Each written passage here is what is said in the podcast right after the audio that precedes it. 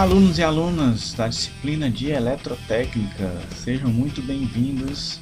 Aqui, professor Rafael Amaral, e vamos começar o nosso primeiro podcast.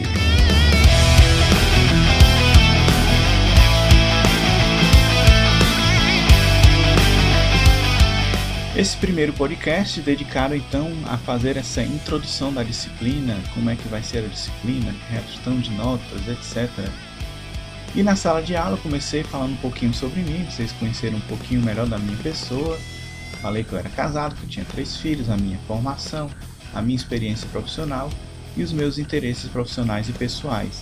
E aí os detalhes vocês podem estar acompanhando lá no slide da aula. E também fiquem à vontade caso vocês queiram me adicionar aí no LinkedIn ou no Twitter.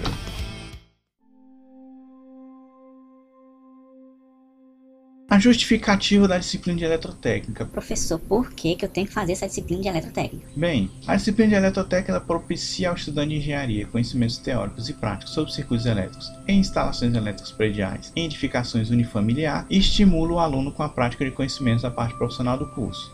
Além disso daí, Todas as engenharias, conforme as diretrizes nacionais que foram aprovadas agora em 2019, é obrigatório que vejam como conteúdo básico o conteúdo de eletricidade e eletricidade aplicada. E nós vemos este conteúdo de eletricidade aplicada na disciplina de eletrotécnica. Então é por isso que você é obrigado não importa qual é a sua engenharia, obrigado a ver a disciplina de eletrotécnica. A emenda da disciplina de eletrotécnica, nós vamos ver conceitos básicos de eletricidade, esquemas unifilar, multifilar e funcional, dispositivos de comando e iluminação, previsão de cargas e divisão dos circuitos da instalação elétrica, fornecimento de energia elétrica, dimensionamento da instalação elétrica, aterramento e proteção. Todo esse conteúdo está dividido em unidades. Nós temos aí na unidade 1 os conceitos básicos de eletricidade, uma unidade mais densa, maior, que vai demandar mais tempo. Depois passamos para a unidade 2, dos esquemas unifilar, multifilar e funcional. Unidade 3, dispositivos de comando de iluminação. Unidade 4, previsão de carga e divisão dos circuitos da instalação. Unidade 5, fornecimento de energia elétrica local. Unidade 6, dimensionamento da instalação elétrica. Unidade 7, aterramento. E unidade 8, proteção. A bibliografia do curso qualquer livro de instalações elétricas vai ter o conteúdo que é apresentado aqui na disciplina, onde eu indico os livros que tem na biblioteca de instalações elétricas do Hélio Creder e de instalações elétricas do Júlio Nisquier. Além desses dois livros, também serve para complementar as normas que nós utilizaremos. A norma da Enel, a SCOELS, a especificação técnica número 124 de 2019, vocês conseguem baixar no site da Enel e a norma técnica da ABNT, a NBS 5410-2004, que vocês conseguem também encontrar pela internet. Questão de notas, então a disciplina terá três notas. Teremos duas provas convencionais, com todo o material de dados passado em sala de aula, e um projeto final de uma planta baixa, onde vocês farão o projeto da instalação elétrica. Soma então essas três notas, fazemos a média aritmética e o aluno maior ou igual a 7 está aprovado, entre 4 e 7 prova final e menor que 4 reprovado. De mais informações e dicas que eu dou para que o aluno possa se sair bem na disciplina. Primeiro que todo o cronograma da disciplina e material apresentado em sala, ele está ou ele estará disponível no SIGA, por exemplo, se vocês acessarem agora, já está todo o cronograma da disciplina, já está essa primeira aula colocada lá na turma. Então a dica aí é manter o seu cadastro no Cigarro atualizado para que você receba as notificações, para que você receba os e-mails de que foi postado alguma coisa nova. Também continuo com a experiência de fazer as aulas em podcast, como é o caso desta gravação aqui, e aí fica mais uma ferramenta para que vocês possam estudar, para que vocês possam estar revisando a matéria.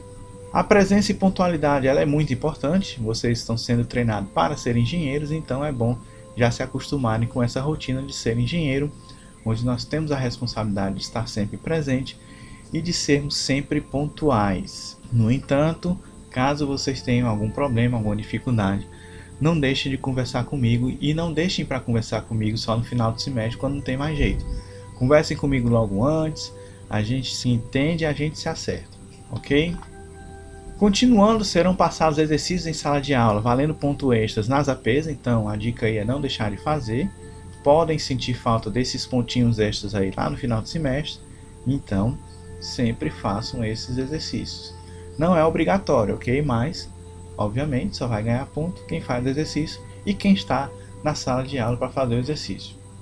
Também fazendo parte do treinamento para ser engenheiro, a entrega fora do prazo do projeto final acarretará em perda de pontos.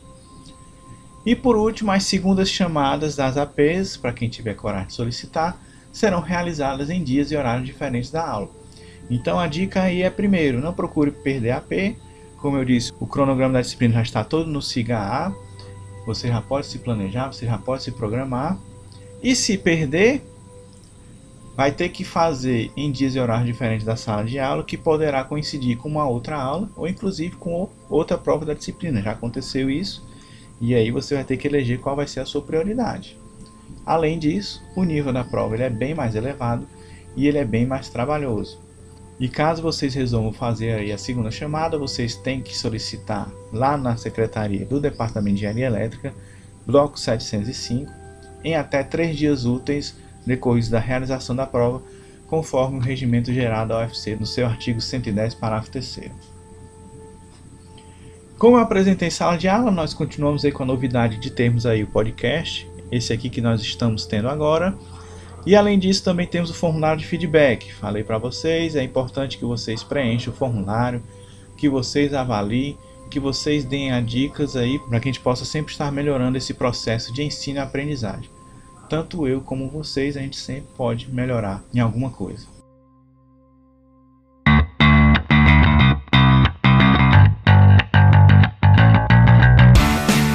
E é isso aí, pessoal. Então, podcast inicial era esse para falar sobre a disciplina, para falar sobre a ementa, para falar como é que vai ser a questão das notas. Se vocês tiverem dúvidas, mandem para o e-mail rafael, escrito com ph, arroba de.ufc.br tem aí o horário de atendimento que está lá no slide. E para evitar desencontros, procurem combinar via e-mail. E é isso aí, espero que vocês gostem da disciplina e nos vemos no próximo podcast. Tchau, tchau!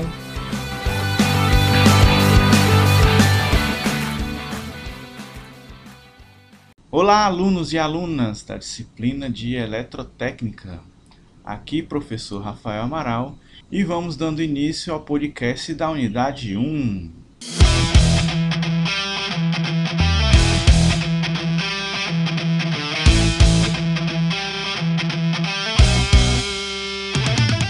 Na unidade 1, conceitos básicos de eletricidade, nós iremos ver grandezas elétricas, lei de Ohm, leis de Kirchhoff, circuito série paralelo, potência e energia elétrica, noções básicas sobre corrente alternada noções básicas sobre circuitos monofásico, bifásico e trifásico.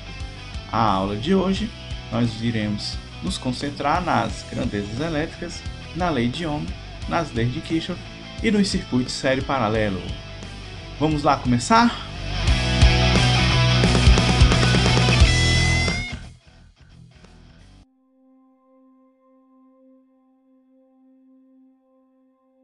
Começamos falando de eletricidade que ela possui características que diferencia das demais fontes de energia.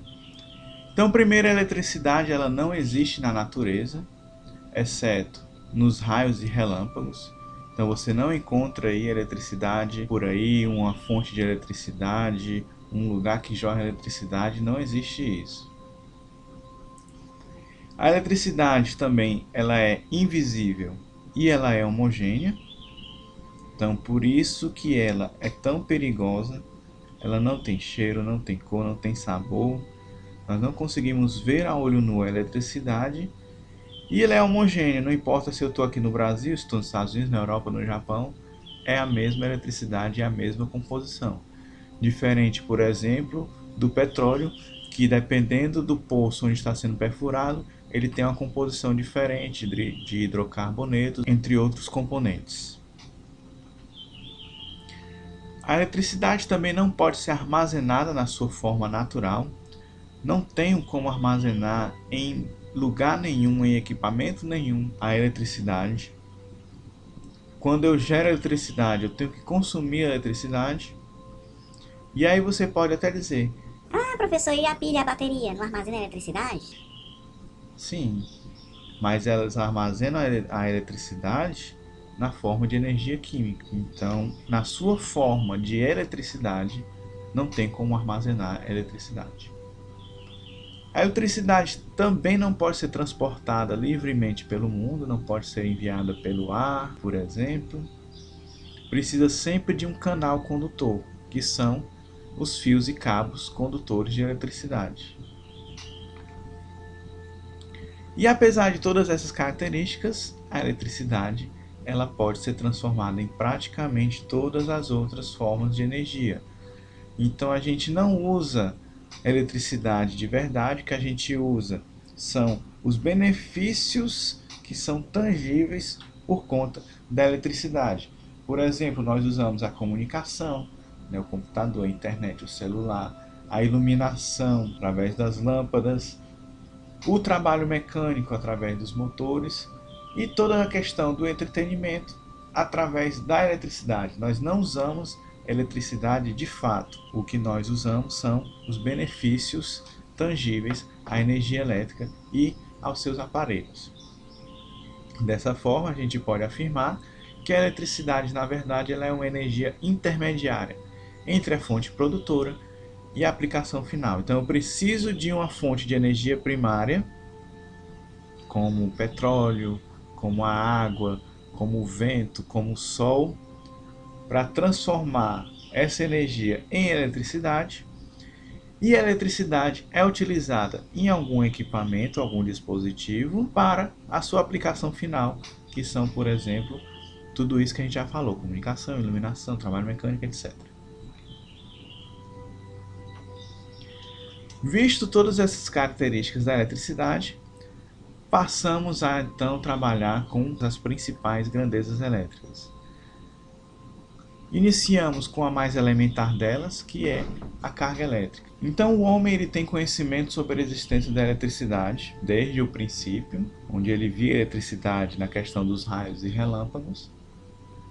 Por isso que a eletricidade ela era tida como algo a ser temido. Ou depois, quando começou-se a descobrir alguns pequenos fenômenos da eletricidade, passou a ser tratada como uma curiosidade, com seus vários fenômenos usados um pouco mais além de prover entretenimento a curiosos. Então, por milhares e milhares de anos, a humanidade ela não teve domínio sobre a eletricidade. Somente já lá no século XIX, né, nos anos 1800, foi que começou-se a ter o domínio da eletricidade então, cientistas como Michael Faraday, lá na Inglaterra, como Joseph Henry, lá nos Estados Unidos, como o Georg Simon Ohm, lá na Alemanha, entre tantos outros, eles começaram a estabelecer regras, começaram a descobrir a natureza da eletricidade com relação ao seu comportamento, com base nos resultados de suas experiências práticas. No entanto, apesar de essas regras começarem a ser estabelecidas e elas são válidas até os dias de hoje, mas muita coisa eles deixaram escapar porque eles não tinham conhecimento da natureza real da eletricidade. Somente já na virada do século, né, finalzinho do século XIX, comecinho do século XX, foi que com conhecimento sobre a estrutura do átomo, né, a partir de estudos então atômicos, física quântica, etc., foi que os segredos da eletricidade finalmente começaram a ser revelados. Então, começou-se a estudar a questão dos átomos, onde nós temos o modelo do átomo de Bohr de 1913, que consiste no núcleo rodeado por até sete órbitas chamadas níveis eletrônicos, onde os elétrons ficam aí então circulando o núcleo. Em 1932, o James Chadwick propôs que o núcleo não era apenas uma única massa, mas composto de até duas partículas elementares, os prótons, que são carregados positivamente, e os nêutrons, que não portam nenhuma carga.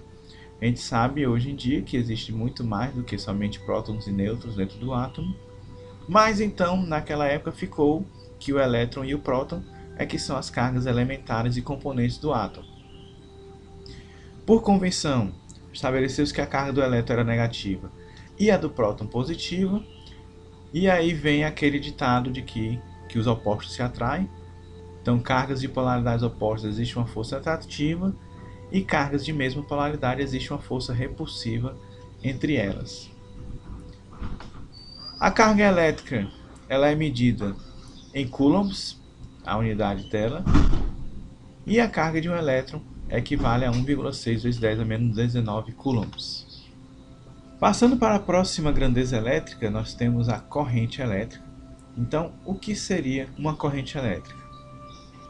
Normalmente, bons condutores de eletricidade são materiais metálicos, cobre, alumínio, etc. E nesses condutores, os elétrons eles estão mais afastados no núcleo, né, vão até ali as, as camadas mais exteriores do núcleo, e por conta disso, facilmente eles se movem aí de um átomo para o outro. Então, devido a essa abundância de elétrons nas últimas camadas, existe um movimento caótico de elétrons dentro do material. Os elétrons ficam aí viajando de um canto para outro, mas sem nenhum caminho certo para seguir, sem nenhuma direção certa para seguir. No entanto, se a gente aplicar uma carga externa positiva e negativa nos extremos de um condutor, os elétrons livres eles vão começar a ser repelidos pela carga negativa e vão começar a ser atraídos pela positiva. Dessa forma, os elétrons livres agora continuam o seu movimento, passando de um átomo para o outro, mas não mais como um movimento caótico, mas sim como uma tendência de se deslocarem do terminal negativo para o terminal positivo. E esse deslocamento, de certa forma, organizado, ordenado, é o que a gente chama de corrente elétrica. Então, corrente elétrica vai ser o deslocamento de cargas, os elétrons livres, através de um condutor quando existe uma diferença de potencial ou tensão elétrica entre as suas extremidades. E esse deslocamento é feito para que o equilíbrio que foi desfeito com a aplicação de uma DDP, de uma diferença de potencial, né, pela ação de um campo elétrico ou por outros meios, que ele seja restabelecido. E aí aquilo que eu falei lá nas cargas elétricas, sobre os cientistas que começaram a descobrir né, as leis que regem a eletricidade, então um erro que eles cometeram, porque eles não tinham conhecimento da questão do átomo e dos elétrons, é que eles disseram que corrente elétrica era um negócio que saía do positivo e ia para o negativo. Então ficou como um sentido convencional da corrente elétrica sair do positivo para o negativo. Mas aí a gente viu então, com o estudo dos átomos e o conhecimento dos elétrons, que na verdade a corrente ela sai do negativo e vai para o positivo. Porém, como todas as regras, todas as leis de análise de circuitos elétricos já estavam bem estabelecidos, até hoje o sentido que se usa para fazer análise de circuitos elétricos é o sentido convencional da corrente, é a corrente que sai do positivo e vai para o negativo. A unidade para se medir corrente elétrica se chama ampere, e se a gente considerar que o fluxo de elétrons de um terminal negativo para positivo ele é constante, a gente vai ter a relação da variação das cargas dos elétrons pelo tempo. Então temos que a corrente é uma variação das cargas no tempo ou dq dt. Nós temos dois tipos de corrente elétrica, nós temos a corrente contínua e a corrente alternada, vocês já devem ter conhecimento disso. A corrente contínua, ou CC, ou DC do inglês, Direct Current, é aquela cuja intensidade e o sentido se mantém constante, ou com uma pequena variação, contanto que não mude de sentido. Exemplo de corrente contínua são as correntes estabelecidas por uma bateria de automóvel, por pilhas, bateria de celular, fonte do notebook, etc. Se no meu circuito eu tenho uma fonte que fornece tensão contínua, consequentemente, a gente vai ter circulando nesse circuito uma corrente contínua. Não tem esse negócio de que eu coloco corrente alternada e sai contínua, ou que eu coloco contínua e sai alternada, a não ser que eu tenha um aparelho entre eles, que a gente chama de conversor, que faça então essa conversão de contínua para alternada, de alternada para contínua, mas aí isso aí é uma outra história, é uma outra disciplina que a gente trata dentro da engenharia elétrica, que é a eletrônica de potência. O outro tipo de corrente, que é a corrente alternada, CA ou AC, do inglês Alternating Current, é a corrente que temos nas nossas tomadas, né, dentro de casa, e é aquela cuja intensidade e sentido variam periodicamente, não é uma coisa que varia aleatoriamente. Ela muda de sentido, hora é positiva, hora é negativa, e se repete no tempo. Vocês puderam ver e podem ver exemplos de corrente contínua e alternada nas figuras do slide 15 e falaremos agora sobre os efeitos da corrente elétrica. Primeiro é a questão do efeito térmico. Então, qualquer condutor, se ele é atravessado por uma corrente elétrica, ele vai sofrer aquecimento, e esse aquecimento são perdas, e é o que a gente chama de efeito Joule ou perdas por efeito Joule. Temos o efeito luminoso, então a passagem de corrente elétrica através de um gás rarefeito faz com que este gás emita luz. Como é que acontece isso? Eu tenho um gás dentro de um bulbo, é inclusive esse o princípio de funcionamento das lâmpadas elétricas, e eu faço com que a corrente elétrica seja atravessada por esse gás. E aí o choque dos elétrons com as moléculas, com os átomos do gás, é que faz com que eu tenha a emissão de luz. Temos também o efeito magnético, que é quando um condutor que é percorrido por uma corrente elétrica, ele gera um campo magnético na região próxima a ele. Inclusive isso daí é toda a base para o eletromagnetismo que é utilizado para gerar eletricidade. Temos o efeito químico, onde se a gente tem uma solução eletrolítica se ela é atravessada por uma corrente elétrica, ela vai sofrer decomposição. A gente pode perceber quando aquelas pilhas que a gente usa, elas estouram, aquela decomposição ali foi feita por conta da passagem de corrente elétrica. Por fim, temos o efeito fisiológico, que consiste na ação da corrente elétrica sobre o corpo humano, causando sensação dolorosa e contrações musculares, podendo atingir situações fatais. É o famoso choque elétrico que a gente já conhece. Para a gente medir corrente elétrica, o aparelho utilizado é o amperímetro e esse amperímetro ele deve ser ligado em série com a carga a ser medida, pois a gente viu já em sala de aula que num circuito série todos os elementos que estão conectados em série possuem a mesma corrente, então dessa forma eu consigo saber qual é a corrente que está passando ali naquela carga que eu quero medir. Passamos a falar agora sobre a grandeza elétrica, tensão elétrica.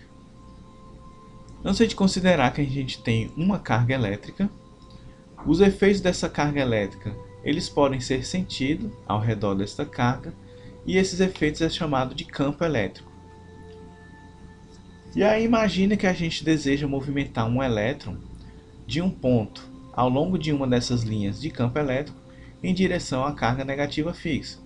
Bem, negativo com negativo, vocês devem lembrar, são mesma carga, então elas tendem ao que? A se repelir.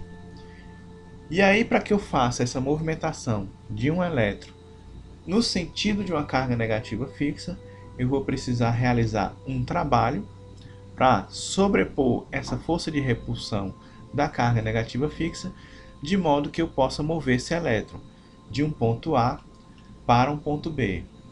O trabalho que é feito para mover este elétron resulta então em um aumento da energia potencial deste elétron, ou, em outras palavras, é determinado o potencial de um ponto B com relação ao ponto A para que eu possa fazer essa movimentação.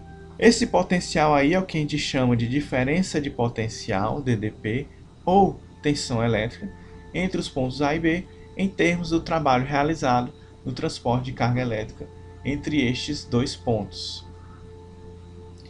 Essa é a definição, então, de tensão elétrica.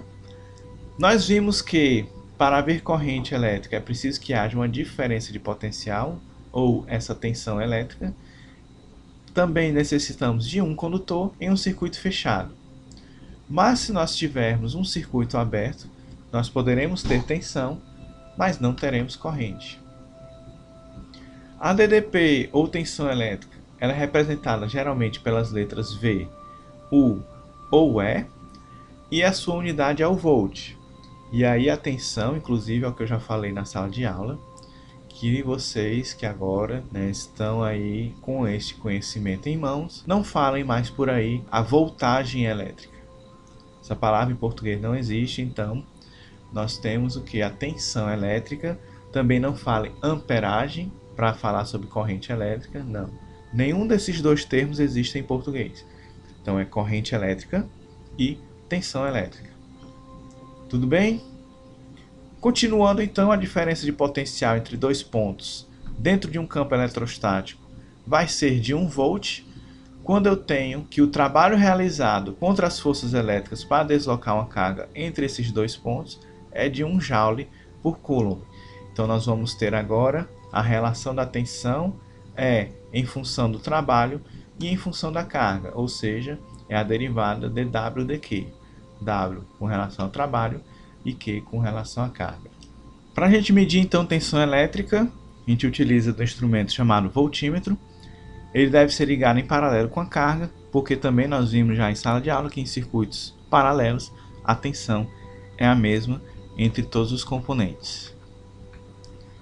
Próxima grandeza elétrica, resistência elétrica. Então a definição de resistência elétrica, ela é a oposição natural interna que é oferecida por qualquer material à circulação da corrente elétrica através deste material. Dessa forma, corpos que são maus condutores de eletricidade, eles possuem uma resistência muito elevada, e corpos bons condutores possuem uma resistência pequenininha, uma menor resistência.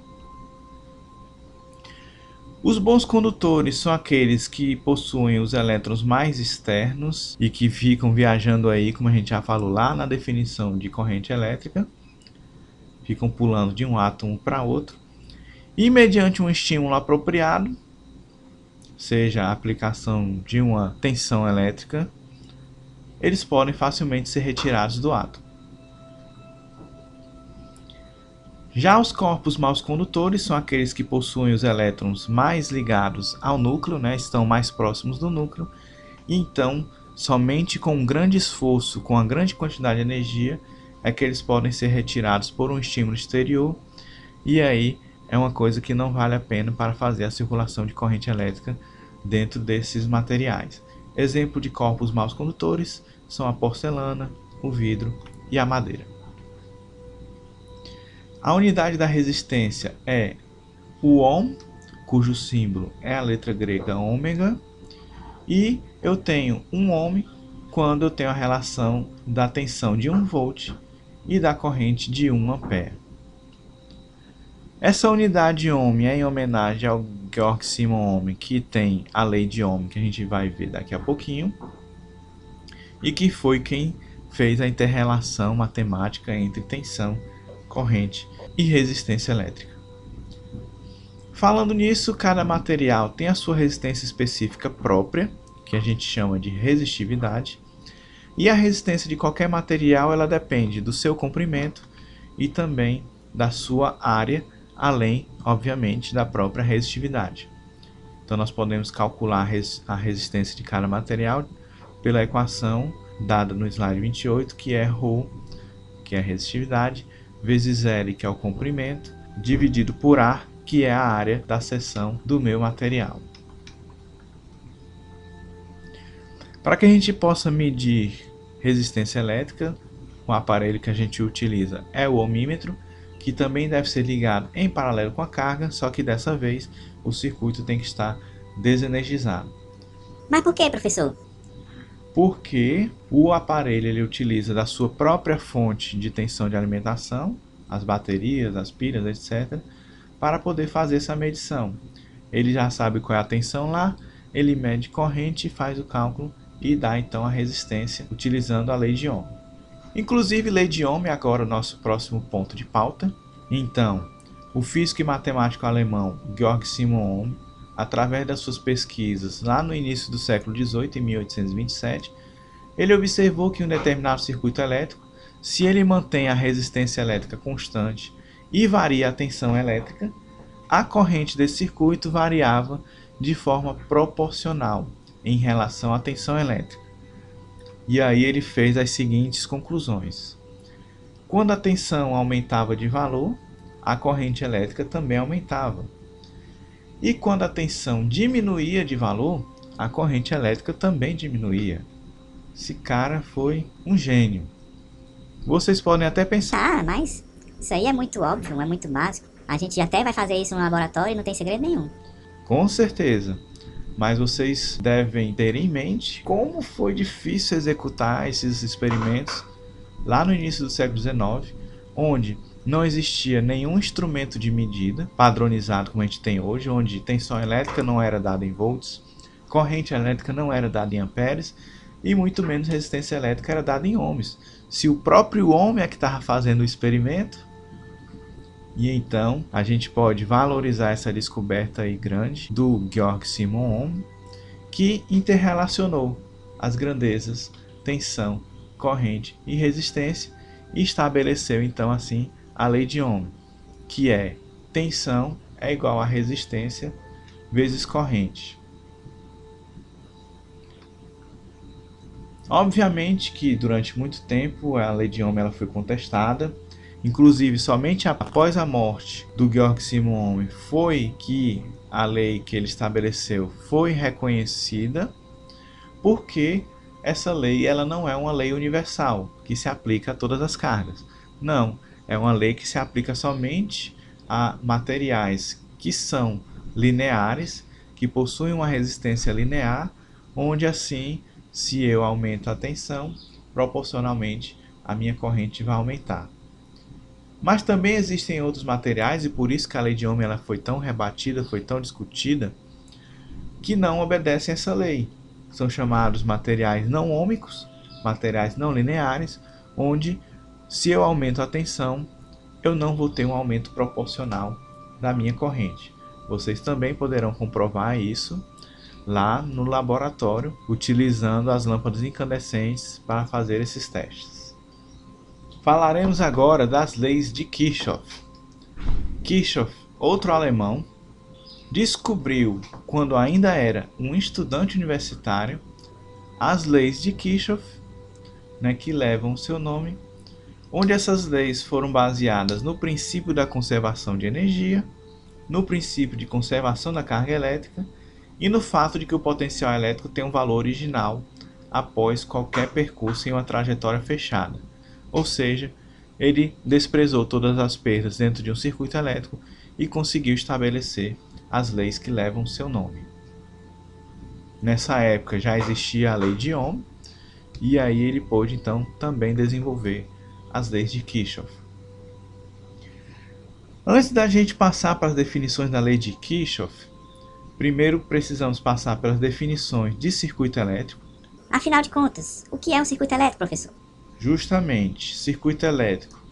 Ele é um circuito formado por componentes que são ligados entre si, onde normalmente a gente vai ter uma fonte, uma bateria, um gerador, a rede elétrica, etc. E vamos ter uma carga ou várias cargas, lâmpadas, equipamentos, aparelhos domésticos, etc. Os circuitos eles podem ser categorizados de acordo com o modo que estão conectados. Então eles podem ser do tipo série, paralelo, circuitos série paralelo ou circuitos complexos. Nós vemos aí então nos slides 40, 41, 42 e 43 exemplos de cada um desses tipos de circuitos. A simbologia dos circuitos elétricos. Então, no slide 44 temos aí um circuito onde temos uma fonte e três resistores conectados em série. Na fonte nós temos aí a polaridade dela, o positivo e o negativo, e a letra E com uma setinha. Então indica aí que essa fonte tem uma tensão E, onde a setinha sempre aponta para o terminal positivo. Como a gente vai considerar que o sentido da corrente é o sentido convencional, então a corrente ela sai do positivo e vai para o negativo conforme está indicado aí na figura. E quando ela passa por um resistor, eu tenho uma queda de tensão que fica no sentido contrário ao sentido da corrente. A gente pode ver aí nos resistores 1, 2 e 3, temos quedas de tensão o 1, o 2 e o 3, e que a polaridade dele está no sentido inverso ao sentido da corrente. Outra definição que a gente precisa saber é a definição de o que é nó e o que é malha. Então nós temos aí o circuito apresentado na figura 45, onde os pontos A e D são chamados de nó, onde o nó é a junção formada por três ou mais condutores dentro de um mesmo ponto elétrico. E a malha são circuitos que podem ser formados aí, por exemplo, pelas letras A, B, C, D e A. Nós temos uma malha fechada. Outro exemplo são as letras A, D, E, F e A. E uma malha maior a gente pode obter a partir de F, A, B, C, D, E e F de novo. Tendo todas essas definições bem colocadas, bem conceituadas, vamos então para a primeira lei de Kirchhoff, a lei dos nós, ou a lei de Kirchhoff das correntes, também conhecida como LKC. Então a lei dos nós define que a soma das intensidades das correntes elétricas que chegam em um nó é igual à soma das correntes que saem deste nó. E aí a gente ainda pode considerar que se nós fizermos o somatório algébrico das correntes que chegam e que saem de um nó, esse somatório tem que ser igual a zero. Temos então aí o exemplo no slide 46, um nó onde chegam correntes I1 e I2, saem correntes I3 e I4. Assim a gente tem I1 mais I2 vai ser igual a I3 mais I4, ou, considerando que corrente que chega é positiva e corrente que sai é negativa, I1 mais I2 menos I3 menos I4 deve dar igual a zero. Para a gente sedimentar um pouquinho mais esse conceito, vamos examinar o circuito do slide 47, nós possuímos aí três nós, A, B e C. No nó A, conforme a indicação, nós temos então que a corrente I1 vai ser igual a I2 mais I3. No nó B, nós teremos que a corrente I2 vai ser igual a I4 mais I5. No nó 3, temos que está chegando no nó I3 mais I4 mais I5. E está saindo do nó I6, onde, se a gente observar, a gente pode definir e assumir que o I6 é igual ao I1. A segunda lei de Kirchhoff é a lei de Kirchhoff para tensões, LKT, ou também a lei das malhas. Então, a lei das malhas considera que a soma algébrica das tensões nos dispositivos que compõem o circuito elétrico fechado, uma malha, ela é igual a zero. Temos aí então o circuito sério apresentado na, no slide 48, uma fonte e três resistores ligados em série, e aí então a tensão da fonte vai ser igual ao somatório das quedas de tensão em cada resistor, ou E é igual a 1 mais o 2 mais o 3, ou a soma algébrica é igual a zero. O 1 mais o 2 mais o 3 menos E é igual a zero. Falando sobre circuito série, na associação em série os resistores estão ligados de forma que a corrente elétrica que passa por eles é a mesma, e assim a tensão total do circuito vai ser subdividida entre os resistores proporcionalmente aos seus valores de resistência. Então, se a gente aplicar a segunda lei de Kirchhoff, que é a lei das tensões, a soma das tensões parciais nos resistores vai ser igual à tensão aplicada ao circuito, então nós temos que a tensão total aplicada no circuito, o total, vai ser igual à soma das tensões parciais nos resistores. O 1 mais o 2 mais o 3 etc., mais o N.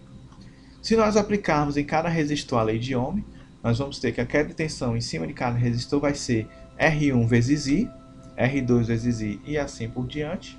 Substituindo isso lá na primeira equação, nós vamos ter que a tensão total vai ser R1 vezes I mais R2 vezes I mais Rn vezes I. Colocamos o I em evidência e aí fica então que a tensão total vai ser I vezes somatório das resistências, R1 mais R2, etc. E se nós dividirmos a tensão pela corrente, nós vamos ter então o somatório da resistência como resultado desta divisão. Se a gente considerar que a tensão total do circuito dividido pela corrente equivale a uma resistência total do circuito, significa então que essa resistência total ou resistência equivalente de uma associação em série vai ser a soma algébrica das resistências envolvidas no circuito. No circuito em série, então, nós temos que a corrente que circula na associação é a mesma para todos os resistores. A tensão total na associação é a soma das tensões parciais de cada resistor, e a resistência total obtida pela associação é igual à somatória dos resistores envolvidos, onde todos os resistores são interdependentes. No circuito paralelo, agora os resistores eles estão ligados de forma que a tensão total aplicada ao circuito vai ser a mesma em todos os resistores e a corrente elétrica total do circuito é que se subdivide entre os resistores de forma inversamente proporcional aos seus valores.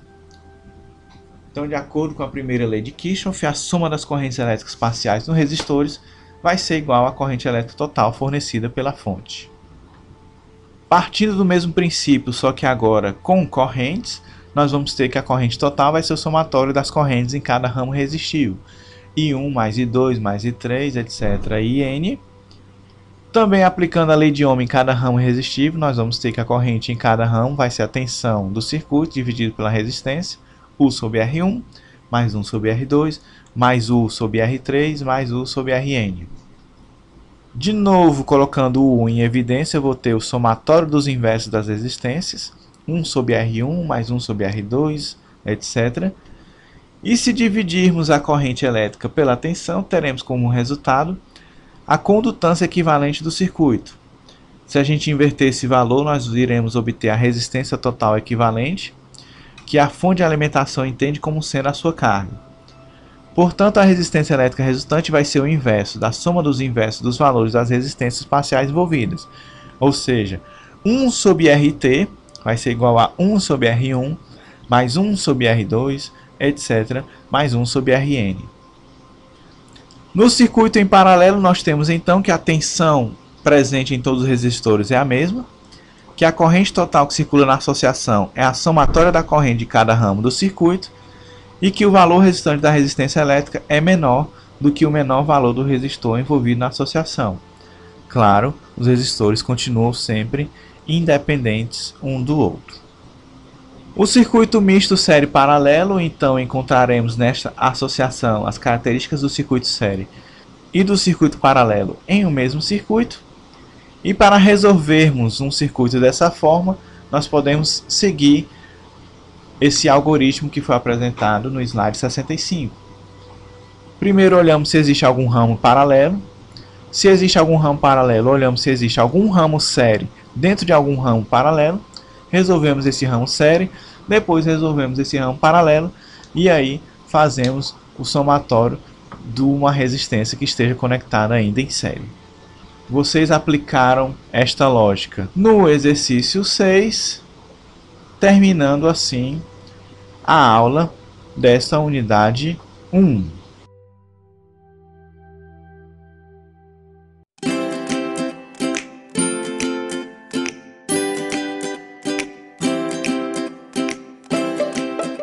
Então, alunos, terminamos esta aula da unidade 1. Lembrando que nós vimos aí as definições das grandezas elétricas, carga elétrica, corrente elétrica, tensão elétrica e resistência elétrica. Vimos as leis de Ohm e as leis de Kirchhoff, que são muito úteis para análise de circuitos elétricos. E terminamos vendo as principais características dos circuitos série, circuito paralelo e circuito série paralelo. Então aqui professor Rafael Amaral, vou me despedindo desse podcast. Nos vemos no próximo. Até mais. Tchau, tchau.